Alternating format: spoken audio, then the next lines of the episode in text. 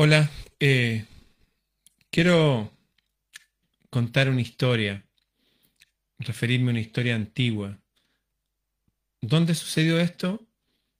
No lo sé exactamente. En algún lugar de Oriente, en alguna época donde aún existían reyes buenos. Un día, un rey salió a cabalgar. Y salió por la campiña a cabalgar, feliz, se paró, vio el horizonte, el océano, como brillaba bajo el sol, vio los sembrados y todo eso. Estaba absorto mirando, había dejado a ese guardia atrás, ¿ah? salió como escondido del palacio. Se le mirar todo, dijo, wow, qué lindo. Y de repente sintió unos gritos. No, por favor, no, no, no. Y de una mujer. Y empezó a cabalgar en dirección de los gritos y vio una mujer que la tenían en el suelo, con la mano tirada, con, como amarrada con un pañuelo, y estaban unos tipos ahí. ¿eh? Y llegó el rey y dijo, ¿qué pasa aquí? Eh, y estaba como el, duque de ahí, el encargado de esa comarca, dijo, oh rey, no sabíamos que andábamos por aquí. Eh, que esta mujer eh, la sorprendimos robando. Y estaba el, sacerdote ahí. ¿eh? ¿Y qué dices tú? Sí, rey, estamos tratando de hacer cumplir la ley porque la, la pillamos a esta mujer robando. Y, había otro tipo ahí que era como un consejero real también, un tipo ahí como que trabajaba en contabilidad con ese educado. ¿Y usted qué dice? sí, yo fui testigo, esta mujer estaba robando aquí. Y el rey le pregunta a la mujer, ¿es verdad eso que estabas robando? Y dijo, sí, es verdad. Y se puso a llorar, mis hijos tienen hambre, pasamos hambre. Vine a sacar eh, de, las cosas que sobran aquí en los campos. Y fue el, encargado de ahí, el duque, dijo, no, pues estos campos son del rey, estás robando al rey. Y el tiro, el cura, sí, la ley de Dios dice que el robo hay que castigarlo y el rey le pregunta al sacerdote, ¿la ley de Dios dice que hay que castigarla? Sí, dice, la ley de Dios ¿Y cuál es el castigo por, por robar? Tenemos que cortarle la mano. ¿Y eso lo dice Dios? Sí, dice, está escrito en nuestro libro sagrado que... Ya. ¿Y, ¿Y qué pasa si la mujer tenía hambre? No, pero es robo.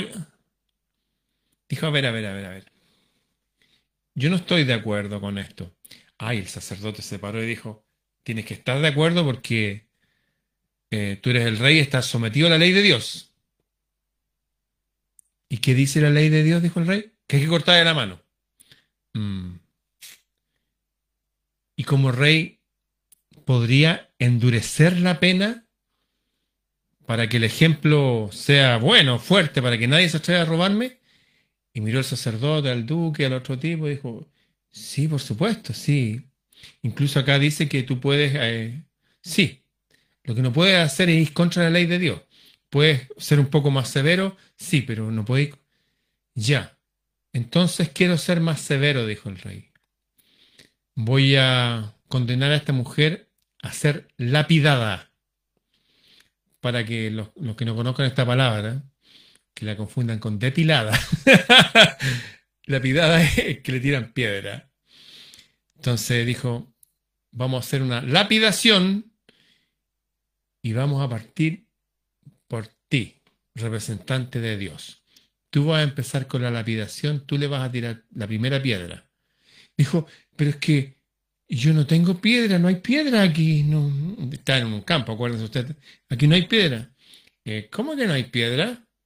Yo estoy mirando una piedra ahí en tu turbante y el tipo tenía en su turbante una piedra, un rubí gigante que lo había heredado de sus antepasados eclesiásticos de poder y todo, que lo declaraba como un gran representante de Dios. Y dijo, esta piedra, sí, te ordeno que se la tire. Ahora, yo soy el rey y represento a Dios. Y fue el sacerdote, miró a los otros que se encogieron de hombro y se arrancó la piedra y se la tiró a la mujer y le pegó ahí en el pecho. Un, rubí gigante. Y le dijo, ¿y tú, consejero, te ordeno que sigas con la lapidación? Pero es que no hay piedra aquí. ¿Cómo que no hay piedra? Y las piedras de tus anillos y esa cadena de oro que está colgando en el cuello, con ese tenía otra piedra y otra con camafea, con usted. Tírale inmediatamente, con fuerza, todas esas piedras. El tipo se sacó sus rubíes, sus diamantes, sus cosas y su cadena de oro con el camafeo. Y se los tiró y la mujer hizo así. Finalmente le dijo, y tú eres mi duque. Tú me representas a mí. Ya, pues, hay que lapidarla. Pero es que yo no tengo piedra.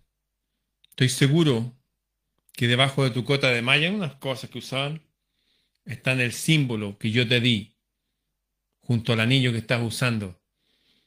Ah, digo, ay, sí, se me había olvidado. Y se sacó de debajo de, su cota de malla, una cosa que es para pelear, se sacó una cosa así gigante, colgando, qué sé yo, y uno, y tírasela. Y se las tiró. Dijo, ya, la hemos lapidado. Váyanse ahora, déjenme solo con la mujer. Y se fueron.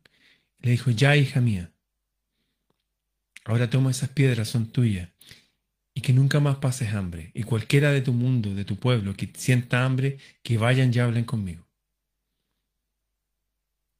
¿Se dan cuenta de la situación? Había una ley escrita, avalada por Dios, escrita en piedra, con el dedo de Dios. Así se controla la gente, por las leyes. Y la gente va y no piensa y cumple las leyes así lo que diga. Había una época hay una película que se llama Braveheart, Corazón Valiente, que está en la prima nocte, que el, duque de un lugar, el encargado de una tierra, el alcalde del lugar, tenía derecho a acostarse con cualquier virgen la primera noche antes que la tocara el esposo, para bendecir el matrimonio. Miren. Y eso no era en película, no, eso pasaba en mi país, Chile. Derecho a pernada lo llamaban. Y, y creo que hasta bien entrado el siglo XX igual todavía funcionaba. Entonces, no hay que confundir la ley con la justicia. Hay leyes que son injustas. ¿Cómo matar a una mujer o cortarle la mano por robar si tenía hambre? Hoy día en el cristianismo o los países cristianos se habla de hurto famélico, que una persona por hambre puede robar en un supermercado para comer, o sea, robar un televisor, pero puede robar comida y no va a ser juzgado por eso, se llama hurto famélico y no es juzgado según estas creencias religiosas tampoco por la ley de Dios. De hecho, en, la Biblia antigua se hablaba que las personas cuando fueran a, a cosechar sus campos, sus árboles, sus viñedos, sus olivares, que dejaran, no sacaran todo, que dejaran un poco para los huérfanos y las viudas, dejar un poco para la gente, dejar ahí, que nadie pase hambre. De hecho, los Krishna, donde tengo mi gran amigo Padma, el Prabhupada, el que fundó los Krishna, habló de que no sé en cuántos kilómetros a la redonda la gente no podía tener hambre. Por eso eh, dan comida gratis todos los fines de semana. De hecho, Steve Jobs, el que inventó los Macs, iba todos los fines de semana a comer a los Krishna, porque no tenía dinero mientras estudiaba. No hay que confundir la ley con la justicia. Pero hay leyes entonces que son injustas, leyes que no son adecuadas. Cada país tiene una ley fundamental que se llama la constitución del país. Y a veces esas constituciones son injustas. Yo el otro día en un debate decía, oye, tenemos el 50% de cobre del planeta.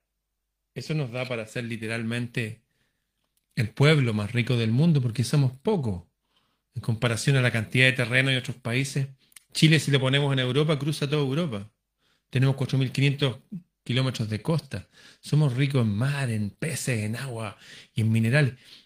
Pero hay leyes de la República fundamentales que no permiten que no solo que las empresas no paguen impuestos por, por lo que sacan, por lo que depredan, por lo que roban, diciéndolo con sus letras, sino que tampoco se educa a la gente para que pueda despertar y darse de cuenta del engaño grande que estamos viviendo, o esta inconsistencia tan extraña de vivir en un país tan rico y vivir todavía como un país africano pobre. Hablo del grueso de la población.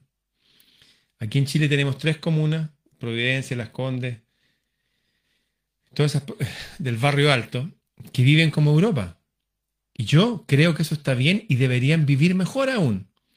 Pero sé fehacientemente que ese estándar de vida, ese nivel de educación, debía ser para todos, porque da para eso.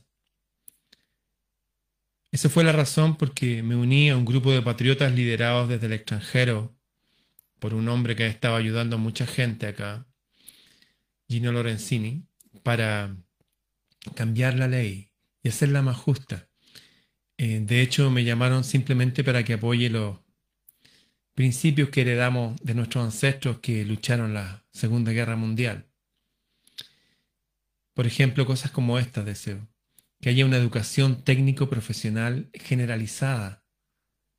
Técnico-profesional, que seamos un país industrializado como lo fuimos en el siglo XIX. Y que sea gratuita la educación, como lo fue siempre. Las carreras universitarias no son para todos, requieren ciertos dones. Hay otras carreras que son para otra gente. Artes y oficio. Y tienen que ser difundidas para todo el mundo. ¿Para qué? Para poder ejercer ciudadanía, para vivir en este em, terreno maravilloso que nos tocó y poder interactuar con la materia y vivir de eso. No tener que estar en estos sistemas depredados por los banqueros internacionales y todas esas cosas que no me voy a referir ahora, me quiero quedar con la historia maravillosa que les conté. Eh, creo que hay gente que puede hacer una presidencia y hacer cambios por un rato, o dejar un precedente filosófico potente hacia el futuro, como lo hizo, por ejemplo, Kennedy, que incluso denunció a estos gobiernos oscuros que gobiernan a todo el mundo. Jesús dijo eso, que había un gobierno oscuro detrás de todo el mundo. Pero si podemos dejar una ley más justa al menos, creo que eso puede hacer una gran diferencia, no importa el presidente que haya. Bien, eso quería compartir con ustedes, esa historia, y que entiendan de que la justicia y la ley no son lo mismo. Hay leyes injustas. Y hay cosas justas que no son ley. Y estoy súper consciente de eso y quiero influir en eso. Lo anuncié hoy día para las personas de Santiago de Chile que quieran apoyarnos, apoyarme, la gente que vota, que hay un registro en el CERVEL para apoyarme a mí por el distrito número 13 para ser constituyente, ser de las personas que dictan la nueva constitución o que aprueban o desaprueban cosas que los otros dicen. Sé que estamos peleando contra un gigante, pero nosotros somos también fuertes porque no estamos solos. Estamos unidos a principios espirituales que están aquí hace miles de años. Así que todos vamos a aprender de la experiencia por lo menos el hombre viejo que me espera en el futuro cuando me vaya de este mundo, va a decir, oye, hubo una época en que participé y vi la posibilidad de cambiar la letra de la ley y unirla al espíritu de la ley para tener un mundo más justo. Y si funcionó o no, eso va a depender de, de arriba y también de la gente que nos apoye. Bien, acordémonos todos entonces, ley y justicia no son sinónimos. Hay leyes justas y hay leyes injustas. Por eso eso de servir una ley o a la autoridad, cuidado, hay gente que por servir a la autoridad ha cometido tragedias gigantes, genocidios potentes, todas las dictaduras del mundo.